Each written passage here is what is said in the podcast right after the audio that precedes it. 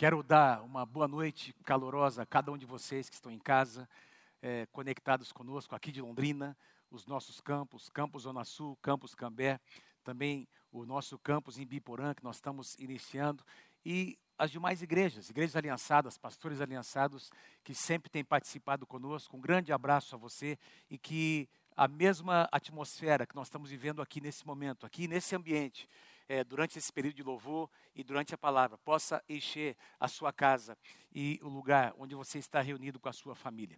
Esse é o sétimo domingo que nós estamos ministrando a nossa série Vença o Medo. E o tema dessa noite, Vença o Medo com a Fé. A semana passada eu compartilhei uma palavra com o tema Vença o Medo com o nome de Jesus. Se você não teve a oportunidade de é, participar dessa palavra, acesse o nosso canal, Todas as mensagens estão ali para você poder ouvir uh, sozinho ou com a sua família. Eu compartilhei sobre a bênção de Deus, o nome do Senhor, em que Ele foi revelando o seu caráter lá no Antigo Testamento.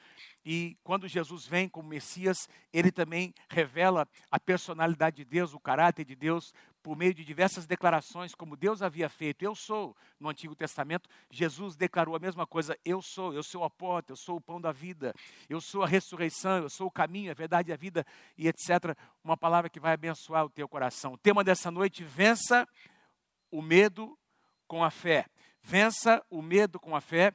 E o texto que eu quero usar com vocês aqui, tomar como padrão para nós, é, está no livro de Hebreus, capítulo 11. Hebreus, capítulo 11, sem dúvida, é o capítulo da Bíblia que mais fala sobre fé. É um capítulo que define o que é fé, inclusive no versículo 1, ele traz uma definição muito linda, muito interessante. Hebreus capítulo 11, versículo 1 diz assim: Ora, a fé é a certeza de coisas que se esperam. A fé é a certeza de coisas que se esperam e a convicção de fatos que se não veem. A fé é a certeza de coisas que se esperam e a convicção de fatos que se não veem. Eu poderia, talvez, colocar numa palavra, ah, numa declaração um pouco diferente, talvez um pouco mais fácil de você compreender. Ter fé é acreditar que aquilo que você ainda não está vendo, daqui a pouco vai acontecer. Daqui a pouco virá luz, não é? Ter fé é acreditar que aquilo que você ainda não está vendo, logo virá luz, logo Uh, irá se materializar. Isso é fé. Você não está enxergando ainda, mas você crê, você sabe que vai acontecer no tempo e da maneira de Deus. Meus queridos, o apóstolo Paulo declara, ele escreve, melhor dizendo, uh, uh, na sua segunda carta à igreja em Coríntios, capítulo 5, versículo 7, visto que nós andamos por fé e não por pelo que nós vemos. Nós andamos por fé e não por aquilo que nós vemos. Eu e você sabemos, a incredulidade diz: eu preciso ver para que eu possa crer. A fé diz: eu creio primeiro e depois eu vou enxergar. E mesmo se eu não enxergar, mesmo que as coisas não aconteçam exatamente como eu estou esperando, eu continuo crendo, porque eu não dependo das coisas para crer no meu Senhor e Salvador Jesus Cristo. O capítulo 11 de Hebreus, meus irmãos, ele, ele além de trazer esse significado sobre fé,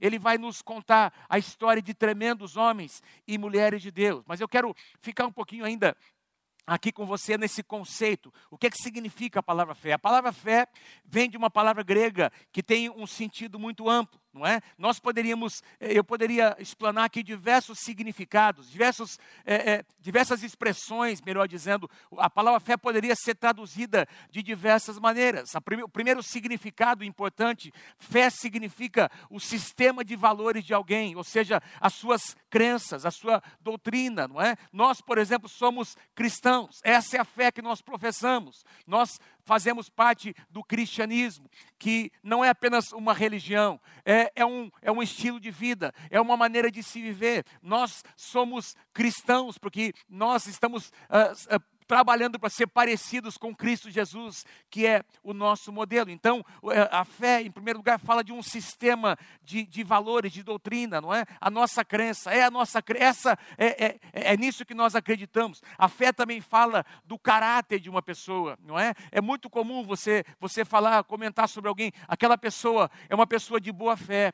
de boa índole, é, é uma pessoa que, que é, ela tem ética. Então, a fé também fala sobre a conduta de uma pessoa pessoa. Uma terceira, um terceiro significado nós encontramos, por exemplo, quando o apóstolo Paulo descreve o fruto do Espírito Santo, que tem nove expressões, está lá em Gálatas capítulo 5, e uma dessas expressões, do, do, ou manifestações desse fruto do Espírito é o que Paulo chama de fidelidade em algumas traduções e fé em outras traduções. Fé e fidelidade aqui, elas vêm da mesma tradução, da mesma palavra grega, traduzida em muitos lugares como fé. E nós encontramos aqui em Gálatas capítulo 5, traduzida como fidelidade. Então, fé como a fidelidade de uma pessoa, a lealdade de uma pessoa e uma última, um último significado que é aquele que nós mais uh, aplicamos. A fé é a resposta do homem às ações de Deus, aquilo que Deus fez por nós. A fé é, é, é a resposta que eu dou como pessoa a tudo aquilo que Jesus fez por mim lá na cruz do Calvário. Por exemplo, fé para a salvação.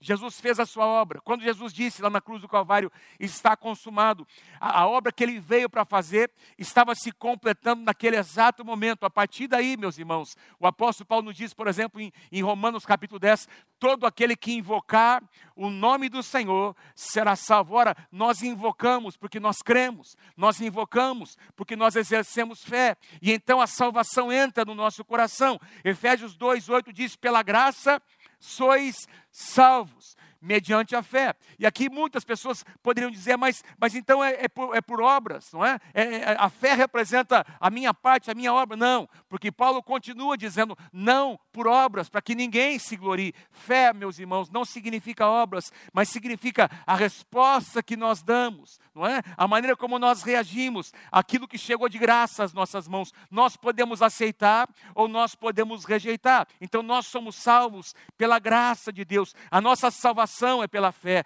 a nossa justificação é pela fé, nós somos estabelecidos no corpo de Cristo, na sua igreja, também pela fé, nós temos acesso à presença de Deus pela fé. Tudo isso a palavra de Deus diz que nós podemos tocar por causa da fé, da nossa resposta em fé, aquilo que Jesus fez lá na cruz do Calvário. A segunda maneira como nós podemos responder, por exemplo, é crendo em todas as promessas de Deus. O apóstolo Paulo também diz na sua segunda carta, capítulo 1, versículo 20, que todas as promessas de Deus, descritas na palavra, e são milhares, tem nele, tem no próprio Deus o sim e o amém, para a glória de Deus Pai. Ou seja, elas em Deus já aconteceram, basta que nós acessemos, basta que nós creiamos, basta que nós exerçamos fé naquilo que Deus já prometeu para nós. Veja como o significado é amplo. A, a, nossa resposta também pode acontecer, meus irmãos, quando nós nos apresentamos em oração, afinal de contas.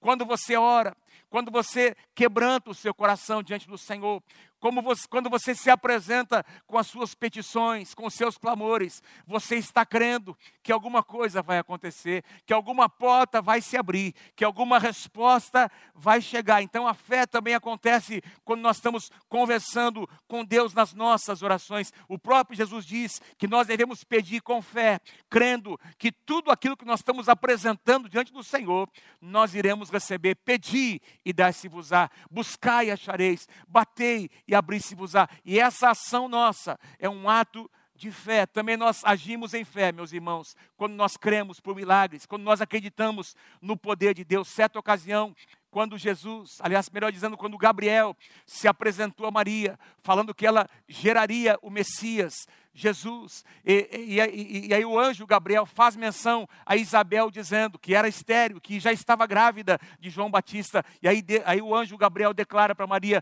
Pois nada é impossível para Deus, nada é impossível para Deus. O nosso Deus, meus irmãos, é um Deus de milagres. E quando nós cremos nisso, nós acreditamos nisso, nós oramos, nós nos empenhamos, nós nos apresentamos em fé diante do Senhor, nós experimentamos milagres de acordo com a nossa fé. Enfim, a fé é a resposta que nós damos a Deus e a Jesus e ao próprio Espírito Santo. A palavra do Senhor diz que o Espírito Santo é aquele que convence o homem do pecado, da justiça e do juízo. Então, quando existe esse convencimento, a resposta do homem e da mulher é, é uma resposta em fé. E por causa dessa fé, existe um milagre que acontece no coração do homem. Veja o que diz lá, voltando para Hebreus capítulo 11, versículo 6. O escritor aos Hebreus diz: sem fé é impossível agradar a Deus. Sem fé é impossível agradar a Deus. Quem deseja se aproximar de Deus, na tradução NVI, quem deseja se aproximar de Deus deve crer que Ele existe, deve ter fé que Ele existe e que recompensa e que se torna galardoador, diz a tradução atualizada, daqueles que o buscam. Ou seja, quando você se aproxima de Deus, crendo que Ele é o Criador dos céus e da terra, é? Quebrantando o seu coração, acreditando que Ele tem provisões para você. Esse é um ato de fé. Então acontece alguma coisa dentro do nosso coração. A fé é a nossa resposta a tudo aquilo que Deus fez por nós e a tudo aquilo que Jesus fez por nós lá na cruz do Calvário. Agora eu quero chamar a tua atenção para uma expressão que existe aqui em Hebreus capítulo 11. Duas palavrinhas que aparecem juntas, pela fé. A partir do versículo 4 de Hebreus capítulo 11, você vai começar, se você fizer ali uh, a contagem, você vai encontrar pelo menos 19 vezes, eu contei 19 vezes, no capítulo 11 de Hebreus, essa, essa declaração pela fé, essas, essas duas palavrinhas juntas, pela fé, apontando para determinados personagens, meus irmãos, que agiram pela fé. E eu, eu tive a curiosidade de, de entrar um pouquinho nesse capítulo. Eu percebi, meus irmãos, que o capítulo 11 de Hebreus é dividido em dois blocos. A partir do versículo 4, o escritor aos Hebreus começa a descrever alguns personagens bíblicos e alguns grandes heróis, pessoas famosas, que estão lá registrados nas Escrituras, líderes, libertadores, não é? Homens e mulheres de Deus que foram muito, muito grandes e muito tiveram uma projeção lá no Antigo Testamento, foram muito usados por Deus. E nós encontramos os nomes desse, dessas pessoas declarados, dizendo que eles ofereceram ofertas que Deus uh, se agradou delas. Por exemplo, Abel, Abraão, um homem de altares, pessoas que andaram com Deus de uma forma tão intensa que nem experimentaram a morte, foram, ah, ah, foram arrebatados para estar com o Senhor, como é o caso de Enoque. Famílias inteiras que foram preservadas de tragédias, como aconteceu, meus queridos, no caso de Noé e a sua família, que foram, que Deus ali preparou aquela arca para que eles pudessem estar guardados pela fé. A, a palavra do Senhor diz: Noé entrou com a sua família para dentro da arca. Homens que foram chamados por Deus, libertadores, conquistadores, que foram usados por Deus, não é? Que, que conquistaram riquezas como Abraão, mulheres estéreis que geraram filhos como Sara e Rebeca, e outras mulheres, pais que pela fé abençoaram os seus filhos, como nós encontramos, por exemplo, em Gênesis capítulo 49, quando Jacó reúne, reúne os seus filhos antes da sua morte. Ele libera uma palavra profética sobre cada um daqueles filhos, sobre dois netos, e essas palavras, meus irmãos, se cumpriram, se tornaram um legado. Que bênção, não é? Pela fé, ele fez coisas grandiosas, liberou coisas grandiosas sobre os seus filhos. E aí ele vai citando líderes, libertadores, como Moisés Moisés, Gideão, Jefté, não é? as muralhas que caíram ali, as muralhas de Jericó, tudo acontecendo pela fé.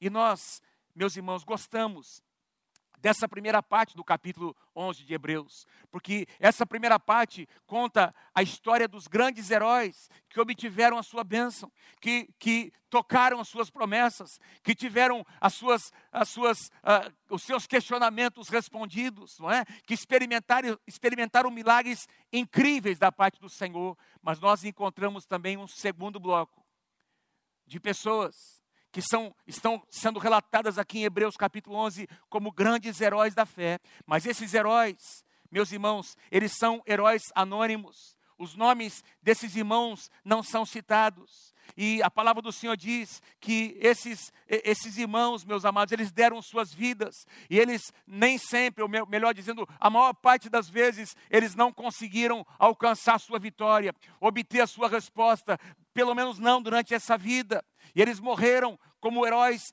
anônimos. Eu quero ler com você a partir do versículo 36. Presta atenção, Hebreus capítulo 11, verso 36 diz assim: Outros, por sua vez, ou por outro lado, entretanto, mostrando aqui o contraste com o primeiro bloco, outros, por sua vez, passaram pela prova de escárnios e açoites sim, até de algemas e prisões, versículo 37, foram apedrejados, foram provados, cerrados ao meio, mortos ao fio da espada, andaram peregrinos, vestidos de peles de ovelhas e de cabras, necessitados, afligidos, maltratados, homens dos quais o mundo não era digno, errantes pelo deserto, pelos montes, pelas covas, pelos antros da terra.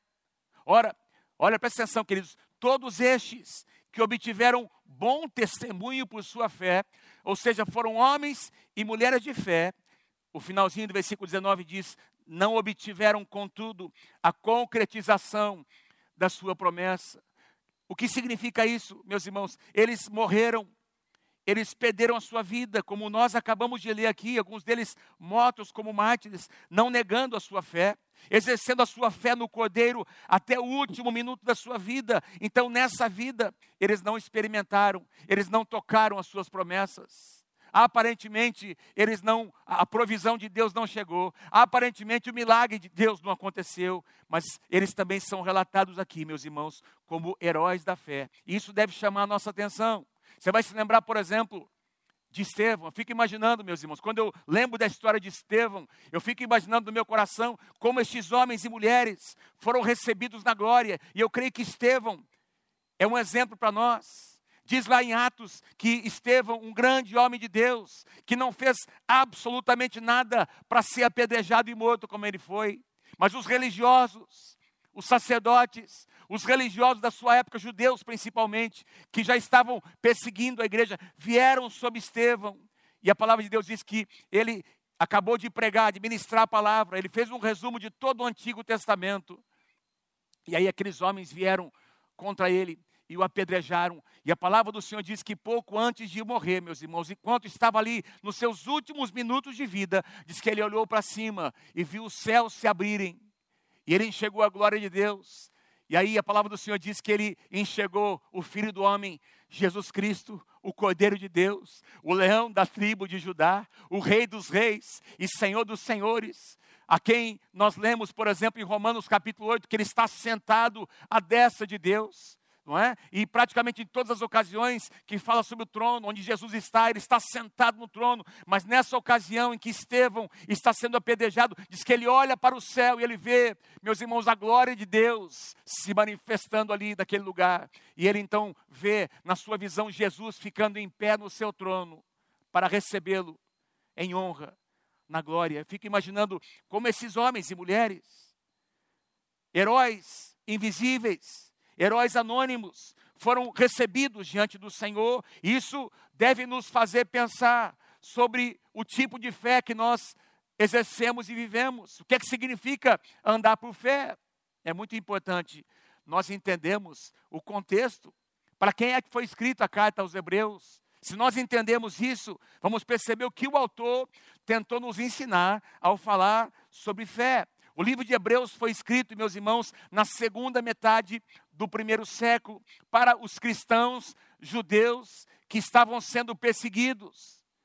Como aconteceu nos dias de Estevão, a primeira perseguição em Jerusalém começou pelos próprios judeus, depois a perseguição tornou-se mais forte ainda pelo próprio Império Romano. E na época em que essa carta foi escrita, meus irmãos, o imperador Nero estava perseguindo a igreja. Vocês se lembram de Nero? Aquele homem que acusou os cristãos de terem incendiado a cidade de Roma. Isso nunca foi comprovado, é, não, não, passou de uma mentira, mas ele usou essa mentira para que muitos cristãos fossem capturados e mortos. Alguns foram uh, uh, colocados como tochas vivas, não é? incendiados. Alguns foram, outros foram mortos, por, devorados por feras. E este homem, este imperador, meus irmãos, ele foi um homem terrível que perseguiu a igreja e foi exatamente no contexto de perseguição aos judeus cristãos. E também aos gentios que haviam se convertido. Que esse livro foi escrito. Esse livro foi escrito, então, para alimentar a fé daqueles homens e mulheres. E aí, o livro de Hebreus nos escreve, então, esses homens e mulheres que perderam a sua própria vida, mas eles são relacionados como heróis da fé. Se você, por exemplo, observar os próprios apóstolos do Senhor Jesus, nós temos, por exemplo, um deles, descrito lá no capítulo 12 de Atos, Tiago, irmão de João, o apóstolo a quem Jesus amava, o irmão de João, um daqueles três, os mais próximos do Senhor Jesus, lembra? Pedro, Tiago e João. Esse Tiago, irmão de João, um homem tremendo, um, um, pastor, meus queridos, um apóstolo do Senhor Jesus. A palavra do Senhor diz que ele foi morto, ele foi decapitado pelo rei Herodes. E Pedro teria sido morto da mesma forma se a igreja não se levantasse em oração. Atos capítulo 12. E nós encontramos ah, na história paralela, a tradição cristã diz que cada um deles, a maioria deles, melhor dizendo, morreram, todos eles, a maioria deles, melhor dizendo, ah, com mortes terríveis, como Pedro, que foi perseguido. Diz que ele ainda exerceu o seu ministério por 35 anos após a ressurreição do Senhor Jesus. Por 35 anos pregando a palavra e no final da sua vida, meus irmãos, o apóstolo Pedro diz a tradição cristã que ele foi crucificado assim como o Senhor Jesus, mas na hora da sua crucificação, ele pediu para ser crucificado de cabeça para baixo, porque ele não queria ser morto da mesma forma que Jesus foi morto, em honra ao Senhor Jesus. Bartolomeu, que foi um outro dos apóstolos, diz que ele teria exercido o seu ministério na Etiópia, na Armênia e também na Índia. A tradição cristã diz que ele foi açoitado e lançado ao mar para ser morto. O próprio André, que era irmão de Pedro, aquele que apresentou Pedro ao Senhor Jesus. A tradição diz que ele foi torturado e crucificado também lá na Grécia. Meus irmãos, muitos homens e mulheres de Deus, grandes homens e mulheres de Deus que viveram pela fé. Viveram pela fé. Mas eles experimentaram dores, experimentaram muitas adversidades. Isso deve nos fazer pensar, especialmente nesse tempo que nós estamos vivendo, o que é, o que significa viver pela fé. Porque tem muitas pessoas que conhecem apenas o lado, não é? Enfocam apenas aquele primeiro bloco de Hebreus capítulo 11, onde os milagres aconteceram, onde as respostas chegaram, onde os, os mortos ressuscitaram, esquece da segunda parte. E muitas vezes até questionam. Eu já vi pessoas questionando outras. Ah, se você não foi curado, é porque você não creu. Porque Deus quer te curar. Meus irmãos, nem sempre nós não experimentamos um milagre porque nós não cremos.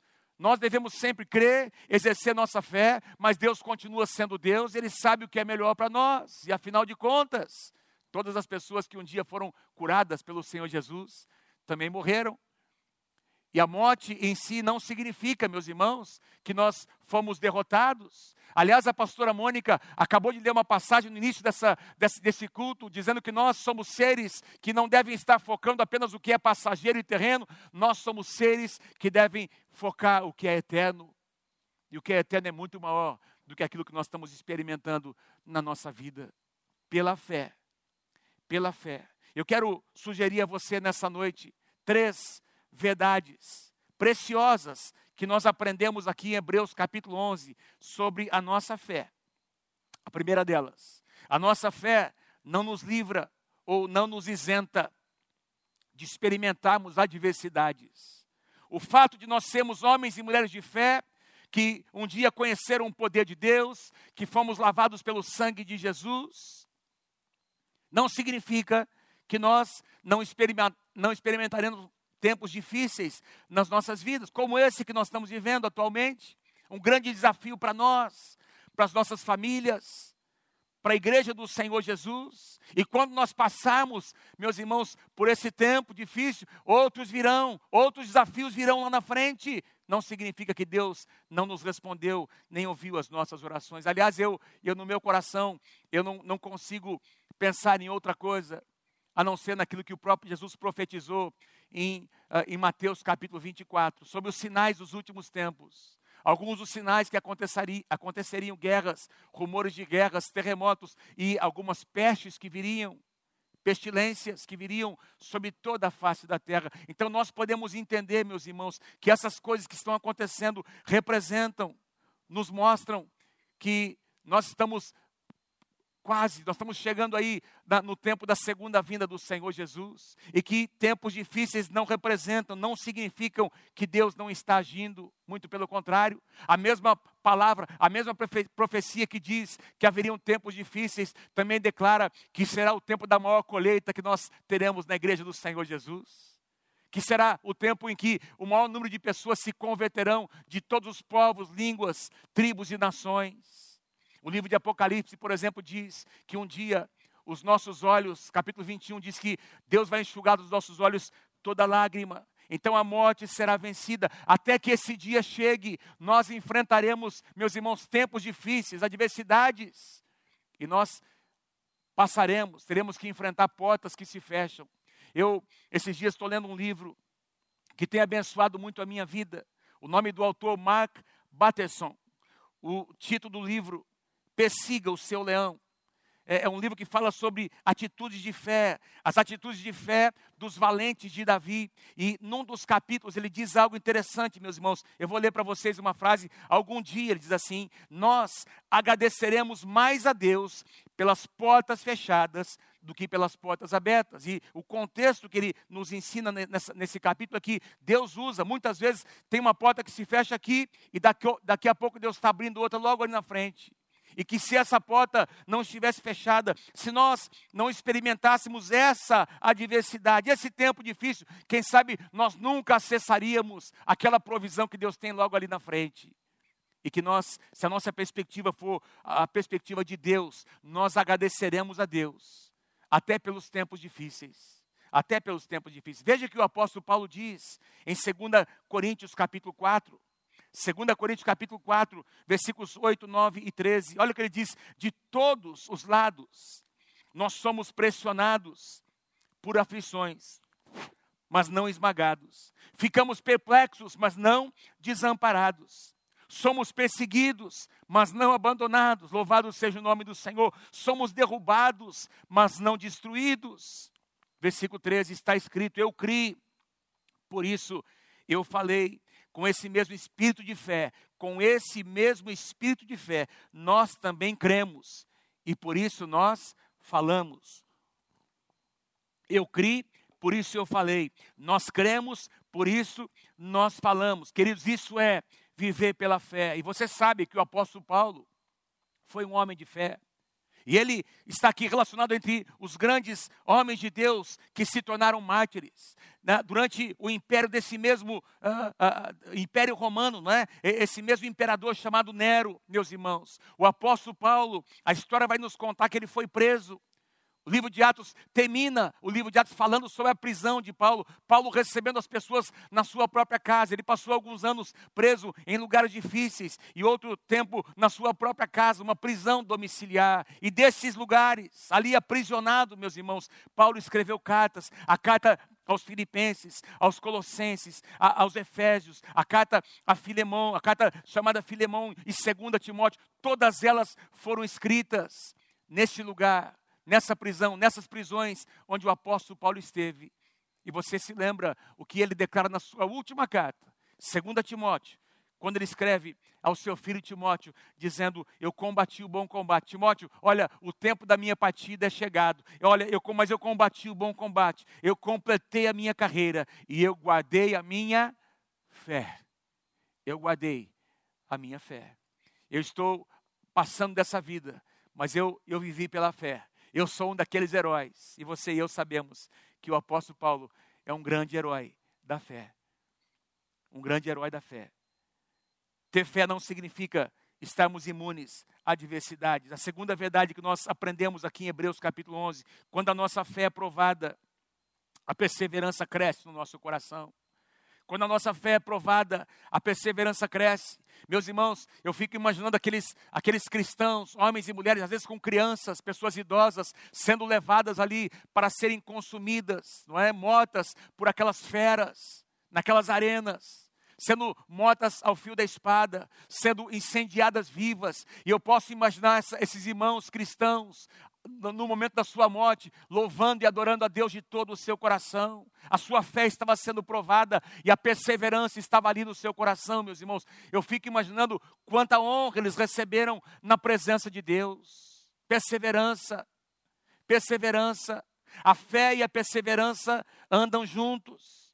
E elas aumentam quando nós passamos por provações. Veja o que Tiago diz no capítulo 1, versículos 2 e 3. Meus irmãos, considerem motivos de grande alegria, sempre que vocês passarem por qualquer tipo de provação, pois sabem que quando a sua fé é provada, a perseverança tem a oportunidade de crescer no seu coração. Quando a sua fé é aprovada, a perseverança tem, uh, uh, tem oportunidade de crescer no seu coração. Louvado seja o nome do Senhor Jesus. A perseverança, meus irmãos, é um resultado da fé que é exercida em tempos de adversidade. E aí o resultado também é alegria. Porque diz aqui que nós devemos nos alegrar em tempos difíceis. Como é que a gente vai se alegrar? Num tempo difícil. Eu me lembro na, no, na época em que é, é, Esdras estava comandando ali a reconstrução daqueles muros da cidade de Jerusalém, um tempo em que os inimigos começaram a se levantar contra o povo de Deus. Aí veio a palavra profética: a glória da segunda casa será maior que a da primeira. Alegrai-vos, não é? Diz que a, a palavra profética foi: alegria do Senhor é a vossa força. Levantem-se, reconstruam a cidade. Meus irmãos, nos tempos difíceis, a nossa fé é aprovada a perseverança cresce e a alegria toma conta do nosso coração se nós tivermos a atitude correta. Que Deus possa ministrar alegria ao coração, ao teu coração, da tua casa nesses dias, em nome do Senhor Jesus. E a terceira e a última verdade que eu quero compartilhar com vocês sobre a nossa fé: o exercício da fé. Quando a nossa fé é exercitada, isso nos leva a agir com equilíbrio, nos leva a agir da forma correta, agir de uma forma que tem então a aprovação de Deus. Eu creio, meus irmãos, de todo o meu coração, que a fé sempre vence o medo. Onde existe um coração cheio de fé, o medo é vencido, o temor é vencido. E é vencido com as atitudes corretas, porque, meus irmãos, uma pessoa que está vencida pelo medo, uma pessoa cujo coração é tomado pelo medo, as suas atitudes são totalmente previsíveis. Essa pessoa, ela começa a cada vez buscar mais informações que a tornam mais temerosas ainda. Então ela enche a sua mente, ela enche o seu coração com informações, não para sair daquele lugar, mas para alimentar a sua depressão, alimentar os seus questionamentos. E aí ela começa a reagir, a pensar, a concluir coisas, a reclamar da vida. E se torna uma pessoa que contagia as pessoas ao seu redor com coisas negativas. Mas quando uma pessoa vive pela fé, as suas reações também são previsíveis. Essa pessoa é uma pessoa que vive o presente, olhando para o futuro. Ela tem gratidão no seu coração pelas coisas que ela, que ela está passando, mesmo que ela não esteja entendendo. Ela consegue se adaptar a, a, toda e qualquer situação, como Paulo diz em Filipenses, não é? É, é? Situações momentâneas, aquela estação mais difícil, mas porque essa pessoa, ela vive pela fé, não pelo que ela vê, ela vive pelo que ela crê, ela então sabe que esse tempo vai passar, e mesmo que não passe, ela tem a eternidade no seu coração, então ela aprende lições com a adversidade, e ela começa a fortalecer as outras pessoas, seja um fortalecedor nesses dias, seja uma pessoa que espalha paz para as pessoas, que Deus possa usar a sua vida, a fé que Ele tem gerado no seu coração, para abençoar as pessoas ao seu redor. Paulo diz em 2 Timóteo, capítulo 1, versículo 7, pois Deus não tem nos dado, não nos deu, melhor dizendo, um espírito de covardia ou de medo, mas de poder, de amor e de moderação ou equilíbrio. Deus não nos deu espírito de covardia. 2 Timóteo, capítulo 1, versículo 7. Deus não nos deu espírito de covardia, de medo, mas de poder, de amor e de moderação ou de equilíbrio. Salmo 34, versículo 4: Busquei o Senhor e ele me respondeu, livrou-me de todos os meus temores. Salmo 56, versículo 3: Mas eu, quando estiver com medo, confiarei em ti, Senhor. Confiarei em ti, Senhor. Durante a nossa vida, meus irmãos, durante a nossa jornada, muitas oportunidades surgirão para que nós possamos exercer a nossa fé. E se nós exercemos a nossa fé, meus irmãos, o ambiente ao nosso redor vai mudar. Pode ser que as circunstâncias demorem um pouco para mudar, mas eu te garanto que a atmosfera ao nosso redor, ela vai ser transformada, porque quando um homem de fé, uma mulher de fé chega no lugar, esse lugar é mudado, a atmosfera desse lugar é mudada. A nossa fé não nos livra das adversidades. Quando a nossa fé é provada, a perseverança cresce. E quando nós exercitamos a nossa fé, isso nos leva a agir com equilíbrio e com moderação. Quero pedir que você cante essa canção de todo o seu coração. Que essa canção seja a tua oração nessa noite. A tua oração de quebrantamento, a tua oração de entrega, a tua oração de rendição ao Senhor. Depois eu quero orar para que o Senhor possa gerar fé no seu coração, para que você passe e saia mais forte depois desses dias difíceis que nós estamos vivendo. Em nome do Senhor Jesus. Vou descansar nas tuas promessas para mim, vou confiar, pois tu és fiel, vou descansar. Nas tuas promessas para mim, vou confiar, pois tu és fiel,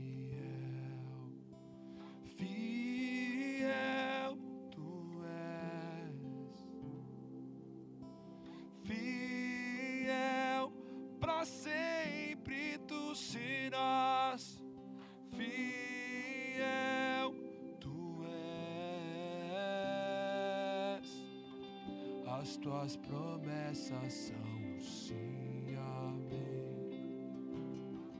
As tuas promessas são sim, amém.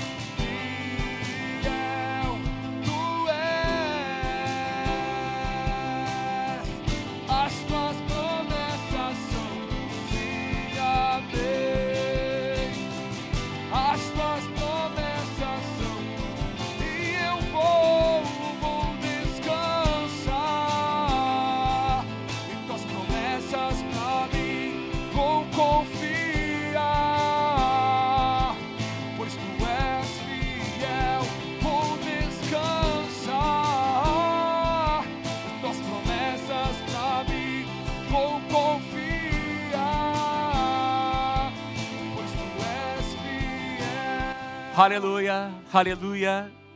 Meus irmãos, a palavra do Senhor diz em Efésios capítulo 6, versículo 16: embraçando sempre o escudo da fé, com o qual podereis apagar todos os dados inflamados do maligno.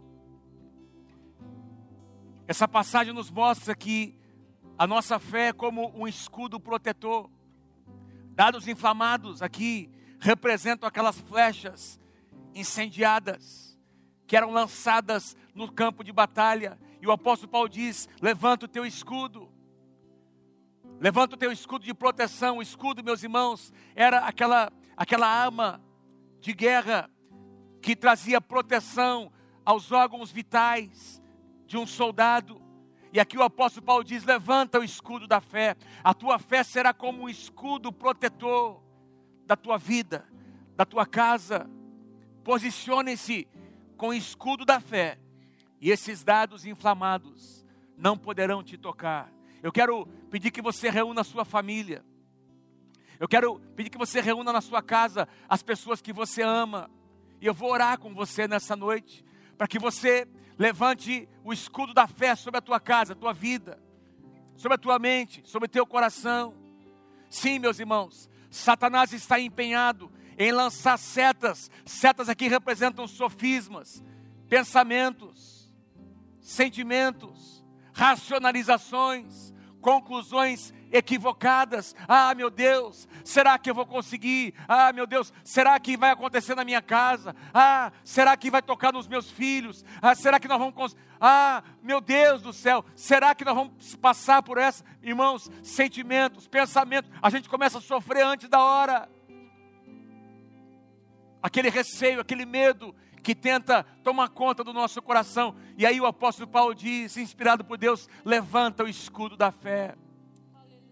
Levanta o escudo da fé para que esses dados, essas setas inflamadas, não toquem a tua mente, não toquem o teu coração. Pai, eu oro nessa noite em nome do Senhor Jesus. E eu oro, Senhor, por todos aqueles que vierem a ouvir essa palavra, não apenas nesse culto, Senhor, mas nos próximos dias.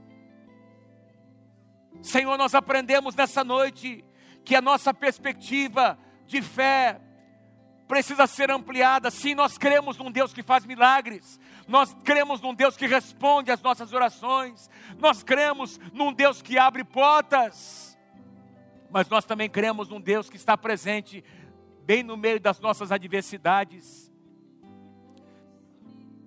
Nós cremos num Deus que traz paz bem no meio da tempestade. E nós cremos num Deus que realmente nos mostra a importância do eterno, até mesmo quando as nossas vidas estão correndo perigo, porque o mais importante não é essa vida natural, o mais importante é a vida eterna que nós já conquistamos na obra do Senhor Jesus Cristo na cruz do Calvário. Senhor, que a fé do teu povo seja levantada nessa noite. Aumenta a nossa fé, faz crescer a nossa fé, Senhor. Ajuda-nos a entender que é no meio das provações, Senhor, que a perseverança vem, que a nossa fé é aumentada. Quando a nossa fé é provada, Senhor, a tua perseverança vem. E quando nós agimos em fé, Senhor, quando nós cremos nas tuas promessas, como nós estamos cantando na tua palavra, nós temos reações previsíveis equilibradas, nós nos tornamos uma bênção para as pessoas ao nosso redor. Oh Pai, oh meu Deus, ajuda-nos a nos tornarmos homens e mulheres de fé. Nós também queremos estar relacionados, Senhor, entre os grandes heróis da fé, que não abriram mão de crente, Senhor, porque eles não vivem pelo que vem, eles vivem por aquilo que, por aquilo que creem. Pai, nós cremos em Ti. Recebe a honra, recebe a glória, em nome do Senhor Jesus.